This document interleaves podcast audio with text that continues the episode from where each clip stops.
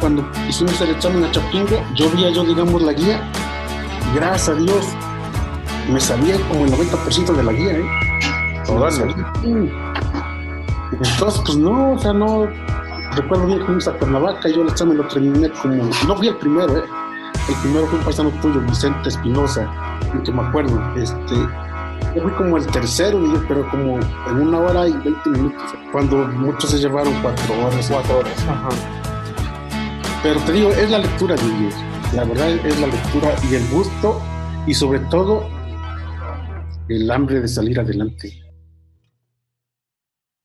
En esta ocasión tengo el gusto de entrevistar a un gran amigo y una persona que admiro mucho, el ingeniero Gerardo Anrubio, una persona que viene de una parte rural del estado de Morelos, pudo abrir nuevas zonas de producción y sobre todo su alentar constante a que la gente mejore, lo demuestra en su plática y lo demuestra con hechos. ¿Cómo ha podido llevar a trabajadores del campo a ser personas que ahora también proveen trabajo? Muchísimas gracias, agrotitanes.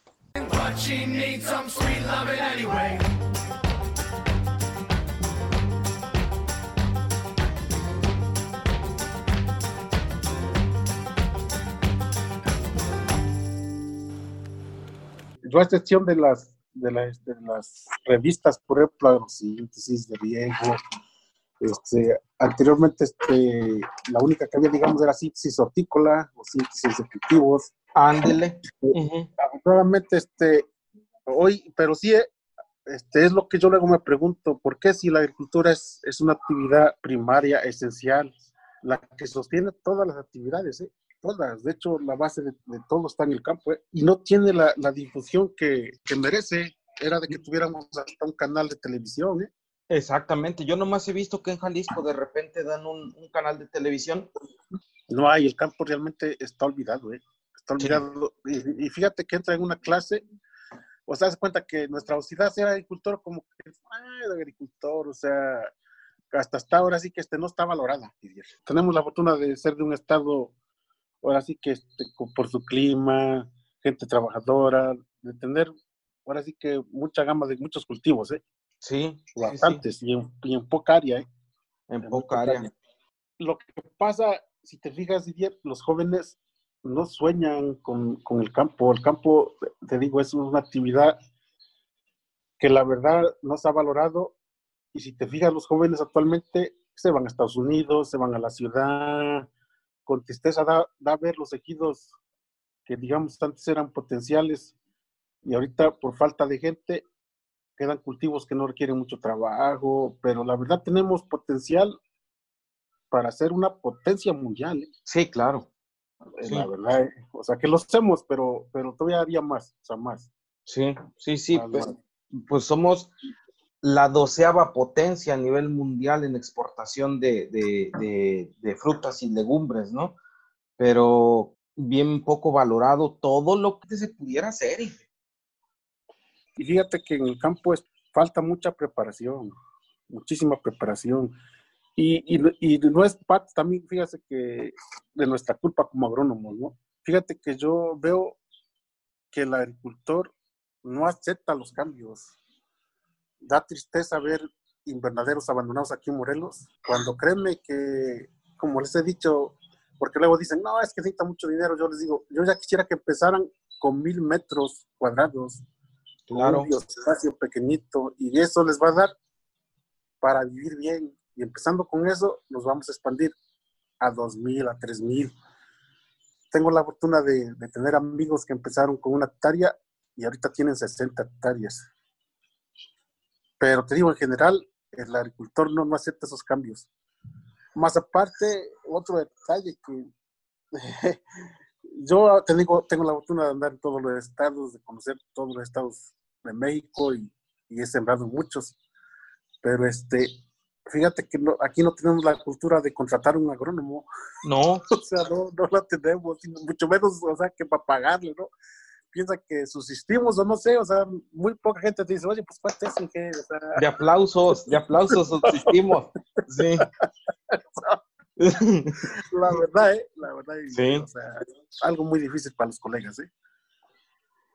Pero también yo pienso que mucho, mucho tiene que ver la, la situación de cómo se encaminó el servicio técnico. Me compras, te doy servicio técnico. No me compras, no te doy servicio técnico. Y como que eso, volvemos al mismo tema de ser muy este, paternalistas también ahí en, el, en la tierra, ¿no?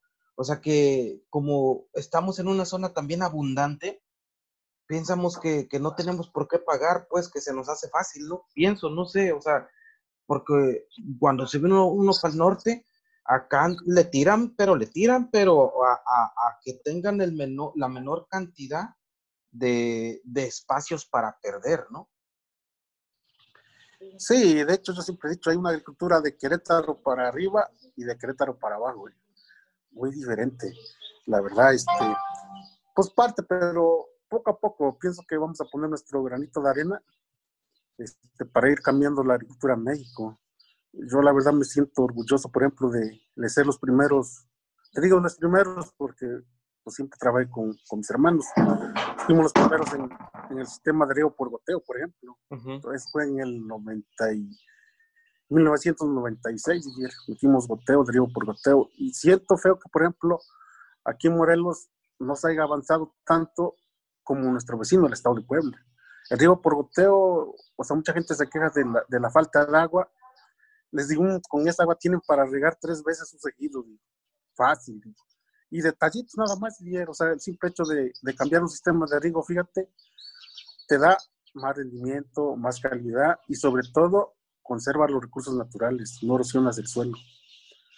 Pero poco a poco, yo pienso que poco a poco, ya el último va a ser necesario implementar eso de la escasez del agua. ¿eh? Fíjate que, que para mí ha sido un tumulto de emociones y un mismo, un cúmulo de, de, de, recordar mis bases, porque al cambiarme a vivir aquí al norte, pues dije, yo ya conviví con esto en el sur, pero por ser metiche, pues, o sea, por andar yéndome a, a, a, a, ver quién me... Ahora sí que aunque me dieran mis coscorrones, pero aprender, pues, ¿no? Porque, sí, sí, sí. Porque realmente el, el exponerse es crecer y muchas veces no lo queremos hacer, ¿no? Entonces, cuando yo, yo estoy llegando aquí al norte, donde veo un sistema de riego, donde veo ciertas situaciones, hay hasta ciertas cosas que nosotros este, en Morelos hacemos con menos recurso y lo hacemos más, más, este, más exponencial, ¿no? Y entonces me acuerdo mucho de una, de una vez que, que estábamos ahí en el, en Nayarit, y me decía un compa, dice, es que yo no estudié agronomía porque no tenía referencias de ingenieros agrónomos trascendentes. Y dije, híjole, qué, qué, qué, qué complicado porque yo me, me, me jacto de decir que en mi pueblo y en nuestra región hay un montón de ingenieros agrónomos que nos que, que, que, te motivan a ser mejores, mejor profesionista está usted, está el mismo Toño Aviña, está mi mismo papá, ¿no? Que son gente que innovaron, que son gente que no se quedaron ahí estancadas. Y fíjese que ahorita que me dice, pues yo siempre trabajé con mis hermanos y desde el 96 implementamos el, el sistema de riego por goteo. Pero hay una trama Inge que es donde yo quisiera como que me dijera cómo le hizo, porque sus hermanos no son estudiados, sus hermanos no tienen a lo mejor esa esa situación eh, de apertura cultural que usted tuvo, pero aún así los convenció o los convenció con un cachito o cómo estuvo el rollo. Te platico rápido eso, diré qué bueno que tocas ese tema porque es cierto eso. Muchos compañeros llegan con, con todas las ganas del mundo y nomás no, no les dejan pues, no les dejan hacer. Dijeron compañero mío de perote, era mi papá no, no quiere poner esto y lo otro, y de plano, pues no, dice, mejor él se fue a trabajar a otra parte. Yo en mi caso no, no creías que, que fue tan fácil, ¿eh? la verdad. ¿eh? Yo recuerdo que llegué y el primer cambio que, que hice, digamos, pues decirle, ¿saben qué? Vamos a sembrar supremas. Supremas es una variedad de cebolla americana, que ahorita la verdad ya son otras, pero fue la, fue la buena en mucho tiempo. Este, entonces, este, yo salgo de la universidad, inclusive, inclusive este, inclusive ese problema lo tuve con, mi asesor de tesis. Yo le planteé ese problema, Didier. De la, de la Suprema, ¿no? producir cebollas americanas, pero ahí te va el, asunto. Lo bueno que tú eres de la, de la región, me vas, a, me vas a entender. El asunto era producir supremas, o sea, plantar supremas el 15 de agosto. Cuando tú bien sabes esa fecha, esa era para Cupándar o para Chonas en ese tiempo. Exacto. dice, me dice el profesor, dice, oye Gerardo, ¿qué no has revisado la literatura? No es posible eso, dicen. Las cebollas americanas son para sembrarse a partir de octubre. ¿Y tú por qué la quieres poner en agosto? Lo que pasa es que yo vi un mercado muy bueno en diciembre para exportación, diría. Mm. Desgraciadamente las cebollas criollas no, no, daban la calidad, la calidad para exportar. Sí resistían, digamos, el ambiente, pero, pero no, se daba, no daban la calidad. Entonces, desde ahí, y, y, recuerdo eso y me da tristeza porque en Chapingo este, el profesor me dice, ¿qué no revisaste la literatura? Dice, inclusive dice, hay una tesis mía de eso, dice. Digo, sí, profesor, acá viene, acá viene toda la revisión, mire. Entonces, ¿por qué vamos a gastar en algo que ya está, ya está comprobado? Entonces yo le digo, profesor, si yo voy a regresar a, mi tierra a hacer lo mismo que los agricultores, entonces, ¿para qué viene a Chapingo? Híjole. O sea, ¿para qué vine? O sea, la verdad, o sea, yo estaba con la moral hasta el suelo, diría, la verdad. O sea, ¿para qué vine? Digo, si yo voy a regresar y a sembrar lo, mismo y hacer que los agricultores, no, no, siete años a la basura, total, para norte de la cansada, va a estar mi proyecto de tesis. Y lo peor que de los amigos, es que siempre en los grupos hay un grupo de amigos de cinco o seis que son los que, claro, pues, algo, ¿no? Ahí, este, y bueno, ni modo, fui el único día de mis amigos que no pasó el proyecto de tesis, no pasó, no pasó. Bueno, Total, yo regresé de Chapingo y me vine acá. Le planteo a mis hermanos y mi sorpresa es que me dicen lo mismo que el profesor. Dice, oye, Gera, dice, las americanas son para el mes de octubre, no son para, no son para agosto, pero ahí te va el detalle que yo la miro a ellos. Me dicen, pero mira, está bien, te vamos a dejar 5 mil metros. 5 mil metros cuadrados, ya, ya, haz, haz tus cosas, tantas cosas. Y, este, y eso es lo que yo admiro de ellos, que no se cerraron a un, a un cambio. Es la verdad. Así de forma rápida, este, llevo el proyecto a cabo. Mis amásicos lo puse con microtúnel, diría, porque digo, pues si es el problema del agua, pues hay que aislar el agua. Los hice de una forma rústica, o sea, con bambú, con plástico, y, y se logró, Didier. Se logró.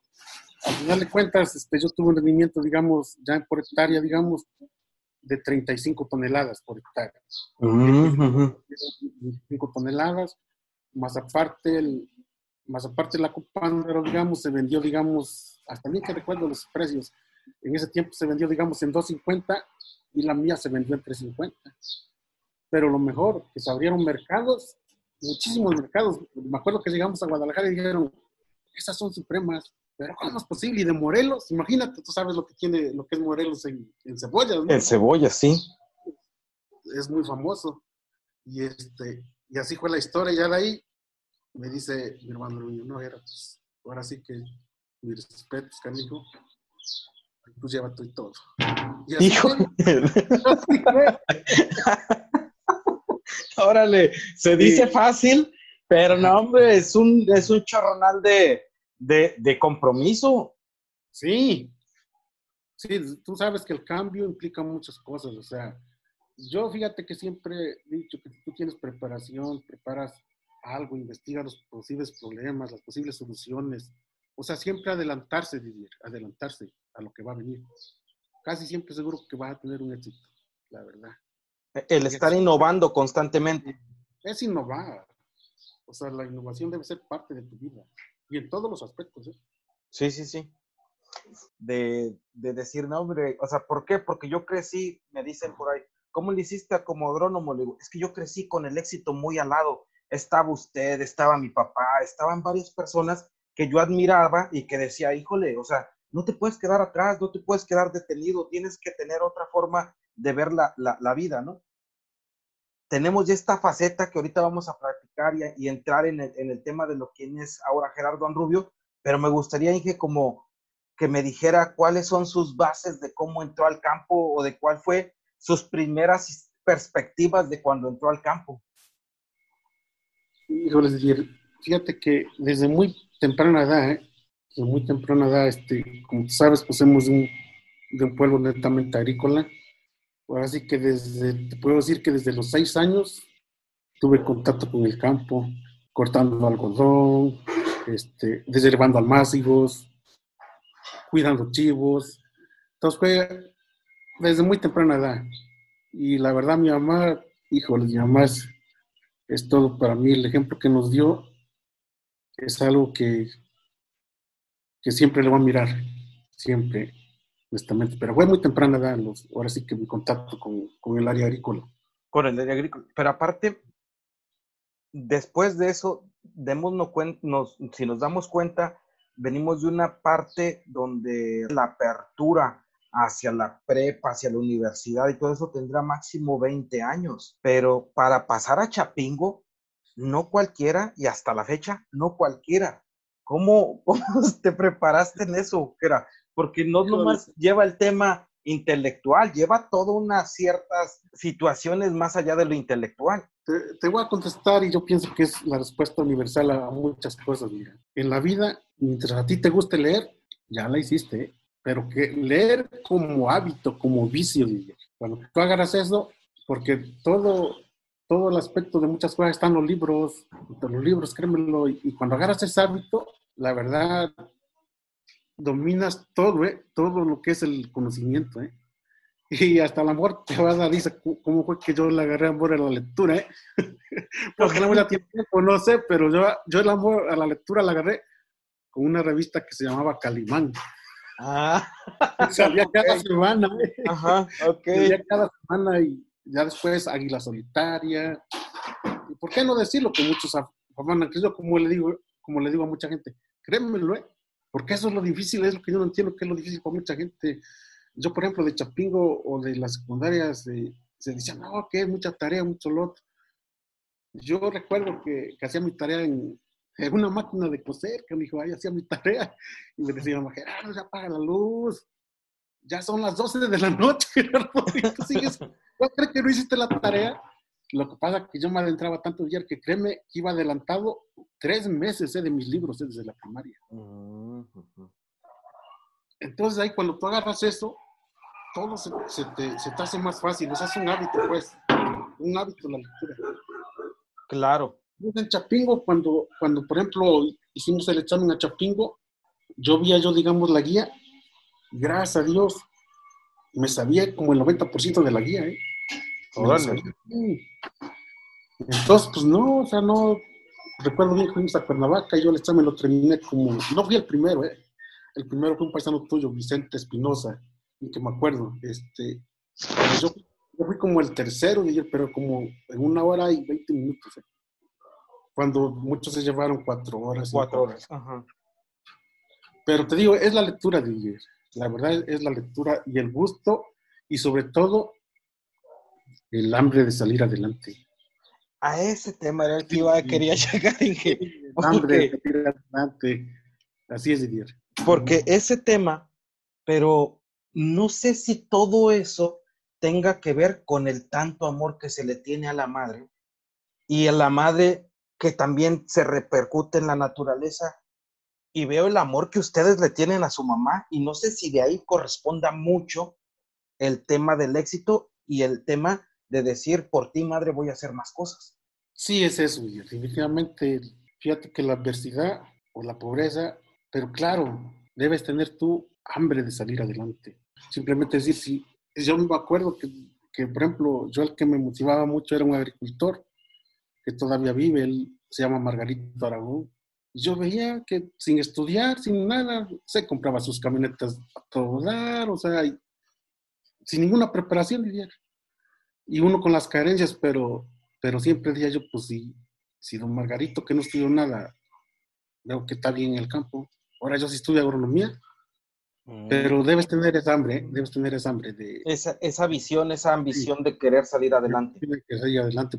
México es, si le quitamos lo malo que hay actualmente, tiene muchísimas cosas buenas. Si tú le echas ganas, te creas hábitos, eres honesto, sales adelante. Hay muchas formas. Dice, dice un amigo que mientras más sale de México, más quiere a México. Sí. Fíjese que, que a mí me, me llama mucho la atención de, de ahorita de lo que me está comentando y, recapitulando varias cosas es, yo me acuerdo que cuando yo platicaba con usted eran detalles muy, pero muy técnicos los que de repente preguntaba, ¿no? O sea, me acuerdo mucho de una vez cuando estábamos haciendo la mezcla con el... Hiprodione. El hiprodiona, la hiprodiona. ¿Lo recibe usted que por el amor a la lectura o aparte por la pasión también que se le tiene a lo que desempeñamos?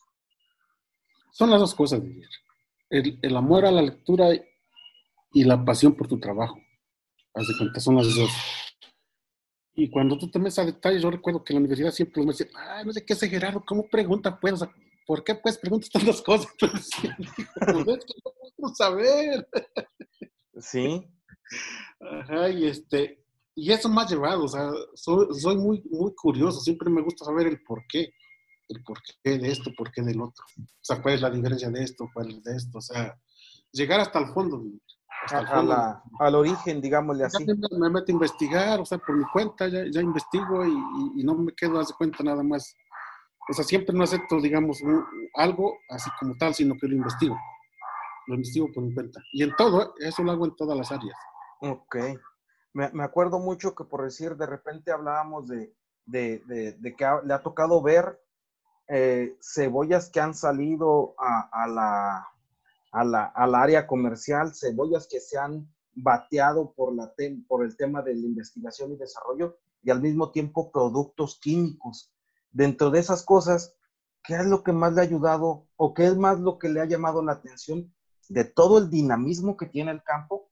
En ese sentido, yo lo veo usted como que está muy neutral en, ese, en, esa, en esa situación. O sea, le ha tocado vivir con las dos partes, como agricultor, como investigador, como eh, solucionador de problemas? Este, yo veo en el campo que más que nada hay un rechazo por falta de conocimiento y cómo se maneja, ¿no? Generalmente, digamos, manejamos siempre un producto, digamos, en, en el campo siempre casi lo manejan por su precio, por decirlo así. Más no valoran, digamos, yo siempre digo, no, deben de valorar el costo-beneficio. Claro es otro concepto. Entonces, aquí en los cambios que ha habido, por ejemplo, si hablamos en el tema de insecticidas, ves que muchas moléculas, por ejemplo, ya no están permitidas. ¿Por qué no están permitidas? Por el daño que hacen, digamos, o sea, el daño secundario, tanto ya sea de, de residuabilidad, daños, digamos, posteriores, o residuos mismos en la cosecha. Entonces, muchas de las veces el, el, agricultor no quiere aceptar los cambios porque dice, es que un producto, digamos, para controlar nematodos me sale en 250 y hay otro producto que me sale en, en 9000. Pero debe de ver ahí que el de 250 pesos va a tener daños tanto en el suelo como en el ser humano. Y el otro, porque ya hay, afortunadamente ya hay tendencia, ¿no? De hacer productos más benévolos tanto con el medio ambiente como con los humanos. Claro. Pero más que nada es ahí la falta de información, pero también otro, otro factor muy importante. Por ejemplo, en el área de hortalizas no tenemos precios de garantía. Y es, donde entra porque hay una inseguridad. O sea, está bien, pues voy a meter el de 9000, pero tú compites con otro que mete el de 250. Y van a llegar las dos cebollas al mismo mercado y desgraciadamente en México no hay una diferenciación ¿eh? como en otros países toda la pilla de cebolla la van a vender igual. El problema aquí que el que metió 250 gastó menos. O sea, su cebolla no va, digamos, contaminada con X sustancia, ¿no? Claro. El otro va libre, pero, pero te digo, aquí todavía no hay eso, de acá. Todavía no tenemos esa, digamos, diferenciación, digamos, de productos. Apenas empieza, pero son tiangues muy pequeños, productos orgánicos muy pequeños, ¿eh? que nada que ver con los productos que manejan en la central de abasto. Mm. Pero más que nada es, es por el desconocimiento, es uno pero el otro es el factor económico. Es la verdad, ¿eh?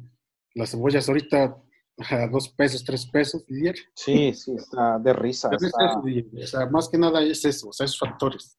O sea, yo no culpo al agricultor tanto de otra porque también es lo económico. Tal vez, por ejemplo, si hubiera alguien que te dijera, ¿sabes qué? Yo te voy a pagar cebollas si, si manejas estos productos. De hecho, el año pasado tuvimos una experiencia de exportar cebollas amarillas, donde, ya, donde ya te vienen los, las moléculas autorizadas. Pero ahí la ventaja es que ya traes un precio. Sí, claro. Entonces ahí tú nomás le calculas, dices, no, pues está bien, me vas a pagar cinco pesos, metes productos, lo evalúas y lo llevas a cabo. Es lo que veo así respecto a eso que me comentas. ¿eh? Fíjese que hace un rato que, que, decía, pues yo me regresé pensando en, innovar y en, y en, exportar y en ver ese hueco comercial que estaba ahí. ¿Cómo, ¿Cómo estructuró usted su plan de vida, Inge? Porque me imagino que ya con estas situaciones ya estaba pensando en un plan de vida, no estaba pensando nomás para pa cuarto, para el ratito.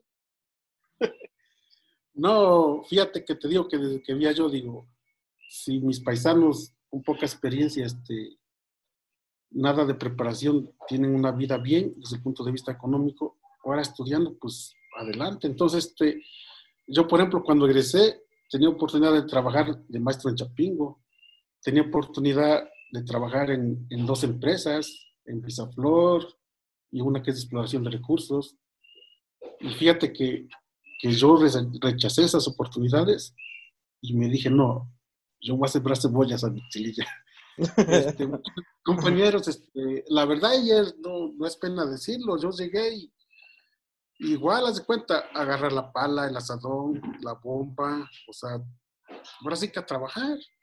Claro que como ya con otros, este, digamos, otros métodos, ya la fertilización ya más, más equilibrada, o sea, ya sabiendo, ya identificar problemas de plagas y enfermedades, su control, este, pero llegaban mis compañeros y me decían, oye, era, si tú fuiste bueno, cabrón, en la universidad, este, te doy trabajo de mi asistente, dice, llegaban estos camionetas de Bass, de, de Ford, o sea, de, de, de Bayer, y decían, vente, cabrón. Digo, no, digo, así, yo digo, créeme que aquí estoy bien, digo, nomás dame chance que le pega las cebollas. claro, claro. este, pero yo ya lo había visto así, diré, que esa iba a ser mi vida, el campo. O sea, y, este, y yo siempre dije, el campo, fíjate, desde entonces dije, el campo es el mejor negocio del mundo. Así fue. Y la verdad sigue siendo, ¿eh? Yo me da tristeza saber que muchos no, el campo, no, el campo, yo no he visto ni un negocio que te dé, por ejemplo, hay caos que este, te voy a decir, por ejemplo, las cebollas, que es de lo que más sé. Una tarea de cebollas la hemos vendido hasta más una inversión de, de ciento, ¿cuántos la ganas? Y créeme que no hay negocios que te dan ese marketing, no hay negocios. ¿eh? El campo nada más es de saberle, es saberle. Y son detalles nada más, detalles que hay que, hay que modificarlos. Pero fue como planifiqué mi vida ya, ya desde muy pequeño en ese sentido también tenía que haber mucha humildad, porque ahorita vemos que el cambio de balance está totalmente diferente, ¿no? Sí, sí, está muy diferente, pero por los cambios, diría, por los cambios, fíjate que más los cambios climáticos, pero más que nada al agricultor yo le veo, yo veo más que nada los cambios que este, ahora sí que del campo hay que prepararse, hay que eh, prepararse y este, o sea, meterle el cambio, digamos, o sea, si no eres, si tú eres agricultor, contratar un agrónomo, tenerle fe y sobre todo ser buen administrador. En el campo debes hacer tu balance cada cinco años, no cada año. Y créeme que si lo haces así, siempre, y lo bien, siempre te va a salir positivo. Porque un año te da para perder cinco. O sea, el balance uno a uno, temporada a temporada, no funciona en el campo. No, no, no, funciona. Mm. Debe ser a cinco años mínimo. Sí, porque por eso mucha gente le entra y quiere evaluar en el ciclo y le tocó un ciclo malo, pues ya. Me acordé también de que, por decir, usted comenta que en ese entonces había la oportunidad de exportar a, a, Estados Unidos. ¿Cómo empezaron, Inge, a hacer ese, esa, esa búsqueda de esos contactos o cómo lo hicieron? Bueno, eso fue parte que que se salió a sembrar, digamos, a Tamaulipas, se salió a sembrar a Chihuahua. Ah. O sea, realmente fue ahí donde se conocieron la gente que, digamos, importaba cebollas. En el salir, o sea, no tener miedo a salir. O sea, si tú recuerdas bien muchos años, anduvimos, ahora sí que dependiendo de la temporada, de cebollas en ese estado estuvimos sembrando, porque nosotros requeríamos cebolla todo el año. Eso ese cambio. Y se fue dando, y la verdad, este, conocimos gente, por ejemplo, ahí mismo en Monterrey, que ellos este, consumían cebollas ahí en Macal. Y de ahí nació, y de, ahí pues fue una de las, de las primeras corredoras ahí en la zona, y este, que trabajó mucho tiempo. Pero fue eso, el salir, ¿eh? el salir de, tu estado de confort. Exacto. Y, y, ahora también, en ese sentido, como dice usted, las relaciones o, el, el estar abierto a, pero no cualquiera lo puede tener y que ahí es un trabajo interior de decir, no lo merecemos o estamos buscando esto, o realmente fue como, péscala porque a lo mejor no la vas a tener después. No, hasta te vas a reír lo que te voy a decir. Fíjate que la corredora se hizo, se hizo seis años antes de exportar. Simplemente dijimos, un día vamos a exportar, hay que comprarla. Sin tener órale, órale, órale. Sí, fíjate, o sea, eso fue algo que yo, no, sí vamos a exportar, sí vamos, no, ¿cuándo? No sé, no sé cuándo. Pero ahorita tenemos el modo de hacer la infraestructura, la infraestructura de exportación, hay que hacerlo. Y hasta los mm. seis años exportamos, fíjate, y ya teníamos toda la infraestructura. Eso es parte también de otro tema muy importante que se llama el poder de las palabras. Ok. Platíqueme un poquito. El poder de las palabras es decir que, claro, que, que no nomás por decir, por decir, voy a ser rico, voy a ser rico, no. O sea, si vas a ser rico es como el que dice, me voy a sacar la lotería, pero sin compra el billete. Exacto. No, o sea, no, aquí haz de cuenta, el poder de las palabras dice que se te cumple, o sea, tú dices lo que te cumple, pero claro, debe haber un esfuerzo. Porque yo sí me ha pasado mucho, ¿eh? la verdad, mucho. Te digo que eso es un caso que la corredora se compró seis años antes de exportar. Se hizo todo, la infraestructura, pero siempre les decía a mis hermanos, un día vamos a exportar, amigos, un día vamos a exportar. Y cuando llegue ese día, miren, todo ya está listo. Y así se dio mi Yo me acuerdo muchas veces que una vez, una vez que fuimos al campo y tú me dijo, ah, vamos a ir por tal persona porque está tirando pendimetalín y ya le faltan 10 minutos para que, para que termine. y llegamos y estaba precisamente terminando. Pero todo eso, ¿cómo lo, cómo lo lleva a cabo usted, Inge? O sea, ahorita me dice con el poder de las palabras, con la, el amor a leer, su dinámica del día, ¿cómo empieza? Híjoles, bueno, ahorita con esto de la pandemia, pues ves que está cambiado todo, pero, pero realmente, por ejemplo, en el campo tiene mucho que ver los factores climáticos de ayer tiene mucho que ver la temperatura, la precipitación, la humedad relativa. En base a eso, digamos, yo, por ejemplo, en base a eso, hago una proyección de, de mis aplicaciones, por ejemplo, sanitarias. En base, digamos, al clima, pues haces tú, digamos, cuándo vas a preparar el terreno, cuándo vas a sembrar. O sea, más que nada en el campo es, ahora sí que respetar, digamos, la naturaleza. Y ya en cuanto al otro, es conocer, conocer cada persona, conocer su actitud, conocer, digamos, lo que le gusta. Lo vas poniendo en cada lugar que, que le gusta, porque fíjate que todos los seres humanos tenemos cualidades, todos. Más a veces nos falta despertarlas, a veces. O a veces no estamos en el área donde nos gusta. Ok. entonces siempre es muy importante eso, manejar esos conceptos también, ver también la gente, qué le gusta, qué no le gusta. Este, y decirle siempre que, por ejemplo, yo me gusta mucho decirle al trabajador, mira, yo no soy el que te va a dar de comer ni nada, el que nos va a dar de comer es la planta. Agarra el amor a la planta. Yo quiero que tú estés contento, vas a recibir un salario justo, pero la planta es la que te va a dar de comer. O sea, siempre decirles que son, si ahora sí que quieran a la empresa, que lo tomen como de ellos. E, el hecho de conocerse usted mismo le ha ayudado a poder conocer a los demás, pero siempre en esto también la humildad es muy importante. Siempre hace cuenta sentarse a comer con los trabajadores, convivir con ellos, darles ver la importancia de, de, la empresa, de, la que nos da de comer a todos. Que es normalmente un, un, un, tema muy difícil de, de, en todas las corporaciones, en todos los negocios, es un, el tema de recursos humanos es muy difícil, ¿no? Yo siempre he dicho que que digamos el recurso humano es, ahora sí que es el recurso más importante de cualquier empresa. ¿eh? El recurso humano. Cuando haces, cuando haces tú el recurso humano real, se pone la camiseta y se entrega ahora sí que con entusiasmo, ya la hiciste. ¿eh? Sí. Porque hay gente que te va a estar en las buenas y en las malas, ¿eh? pero siempre dándole su lugar, dándole su respeto y claro, ayudándole, o sea, yo me da gusto, por ejemplo, ver que muchos de mis trabajadores hoy son agricultores exitosos de cilantro, agricultores exitosos de cebolla. Usted basa mucho en su filosofía de vida y enseñanza a los agricultores a, motivarlos a que primero que nada quieran la tierra, quieran, quieran la planta, pero al mismo tiempo de que salgan y se esfuercen. Yo siempre les digo, no, este, sí se puede salir adelante. O sea, yo la verdad no, no quiero un peón para toda la vida. Yo como les digo, yo ah, trabajé unos cinco meses, pero yo los quiero ver empresarios en unos ocho, ocho años.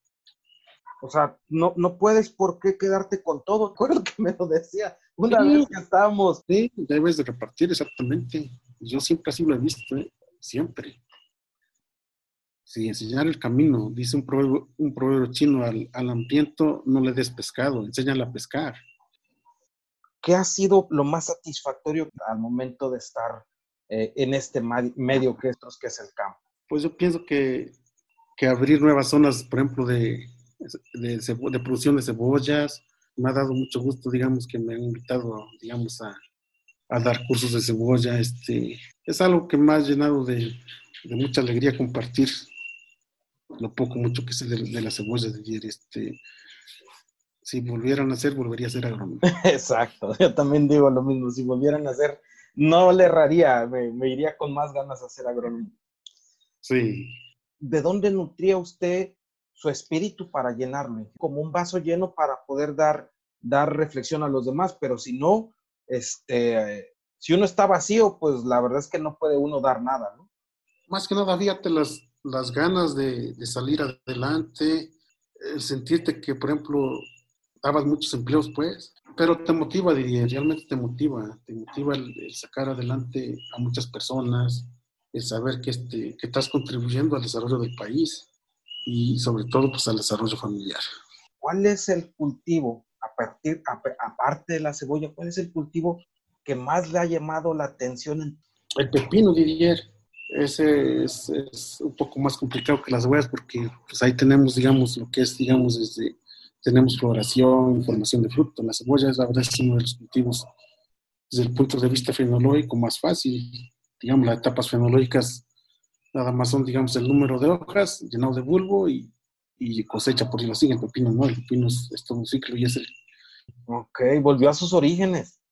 Sí, volvió, se volvió a, a los orígenes. A los orígenes. Y fíjese, quiero como que contextualizar. Estamos en una región de un suelo alcalino, de una agua también alcalina, si no más recuerdo, los últimos estudios eran así, ¿no? De pHs altos, ¿no, Inge?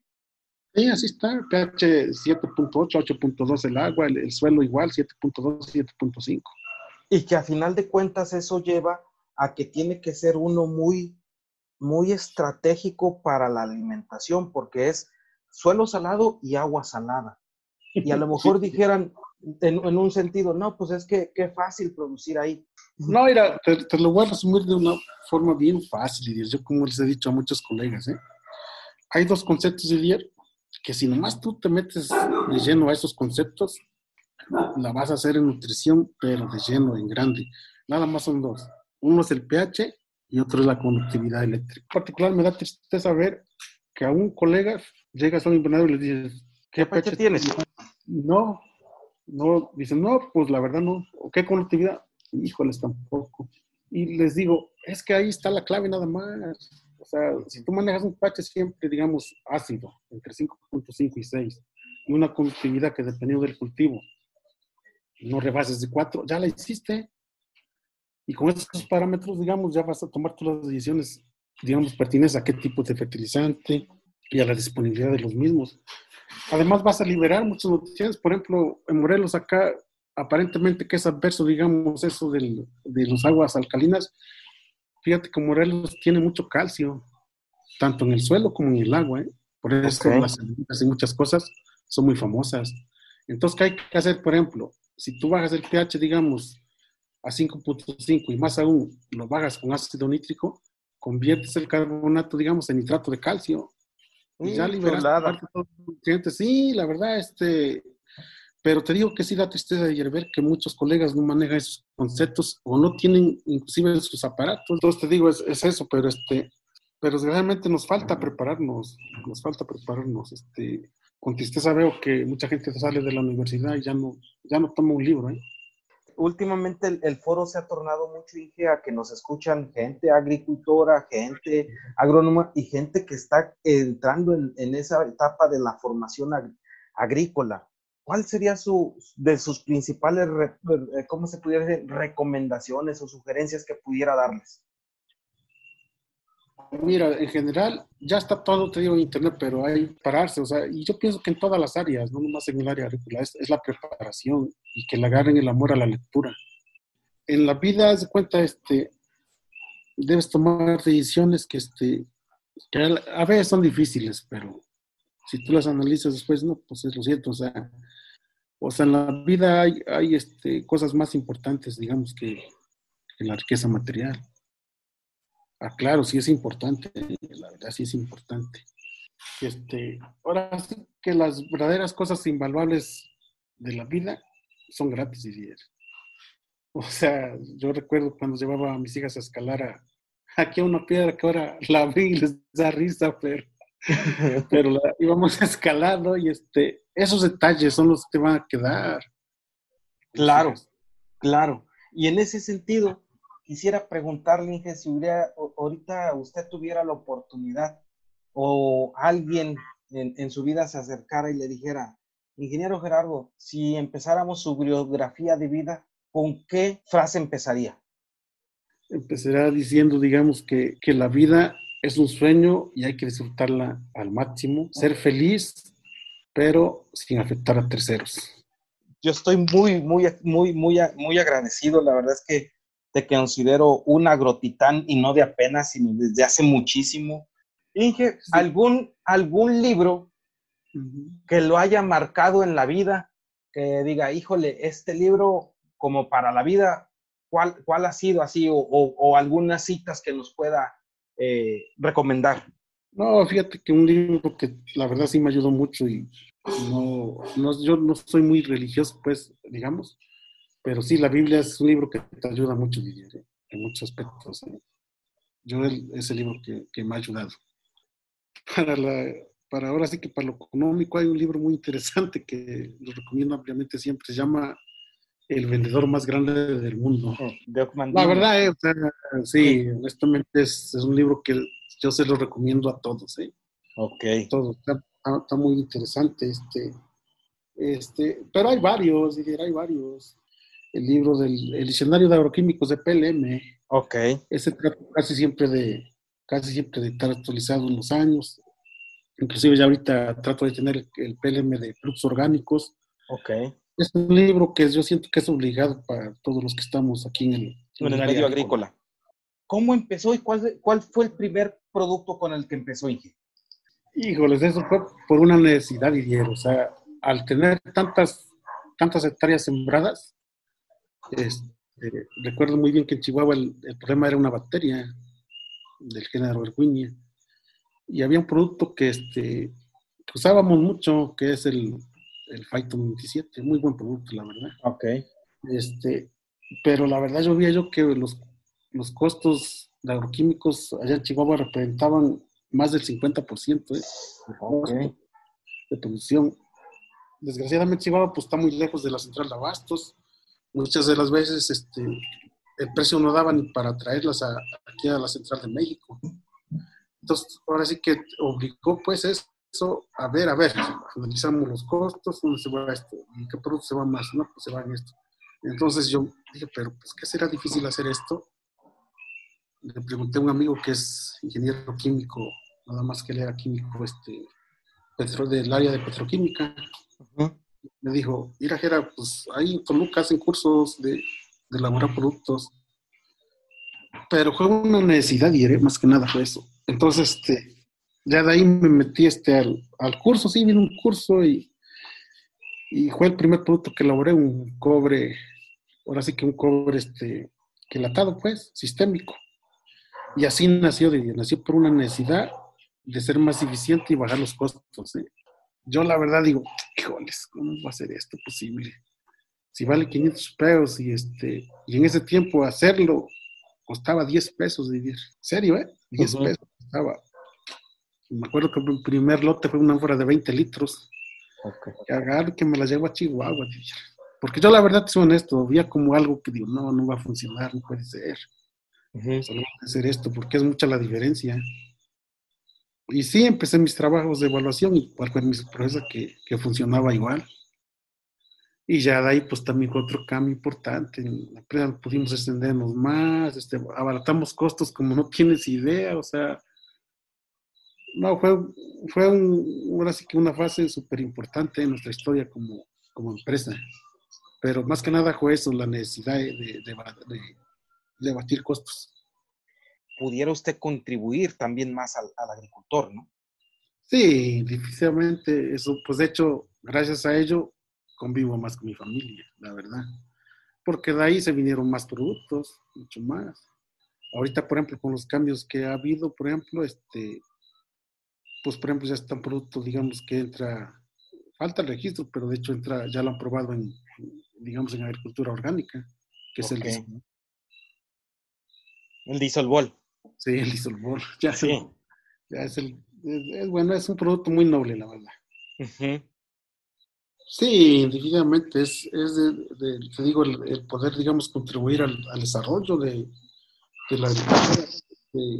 yo siempre este, voy de la mano con los agricultores, siempre. Me compren o no me compren productos, yo siempre trato de dar una buena asesoría. Trato que la gente esté bien, Didier, porque si la gente está bien, México está bien. Claro. Sí, siempre este, yo retomo una parte, por ejemplo, de la, de la Biblia, del, del mandamiento que dice, este, era a tu, a tu prójimo como a ti mismo. Créeme que si, que si nomás es de, nada más es lo, nosotros lo siguiéramos, el mundo sería otra cosa. Claro. Sí, verías con amor al de enfrente. Sí. Inge, por decir usted, ¿cómo hace sus planes de negocio? Pensando que es un excelente administrador, una persona muy visionaria, creo obligadamente que arrastrar el lápiz para hacer las proyecciones. Si lo uso así o a mí como muchos empezamos con los negocios, aviéntate y lo vas mejorando sobre la marcha. Yo analizo los costos, digamos algo, veo dónde, dónde puedo mejorar, planeo y es como te vas haciendo más eficiente. Pero siempre debe, de haber una planeación, haz de cuenta. Primero, digamos, localizar el problema, ver en qué estás mal pero sí definitivamente debes de, hacer una programación. Este, yo como, como les digo, el destino no está escrito, nosotros lo escribimos. Reconozco el agropitán que, que, que, eres ingejera, eres una persona que admiro, una persona que, con la cual quiero ser respetuoso con tu tiempo y quisiera que por último me dijeras si quisieras decirnos algo más. antes que nada, felicitarte, Didier, por esto que, que estás haciendo. ¿eh? Yo pienso que estás llenando un hueco que, que hace mucha falta, la verdad, ¿eh? hay mucha información sobre el campo. Entonces, me, estoy muy feliz ¿eh? y, muy honrado que, me hayas elegido para esta entrevista, que fue todo un placer este, compartir contigo, Didier. No, muchas gracias. La verdad es que yo, el agradecido infinitamente también soy yo. No, Didier, ya sabes, te estimo mucho. Saludame mucho a tu familia y, primero Dios vas a ver un día ahí, ahí te caemos en Monterrey. Híjole, sería algo muy, muy bueno. Aquí estaría con gusto recibiéndolos. Sí, Didier. Ok. Cuídese mucho, Inge. Muchísimas gracias. Este, Dios me lo bendiga mucho. Y usted, como le digo, es un verdadero agrotitán y un agrotitán y que realmente honro con esta plática que me está dando. Gracias, Didier. Un abrazo. Igualmente. Gracias. Hasta luego.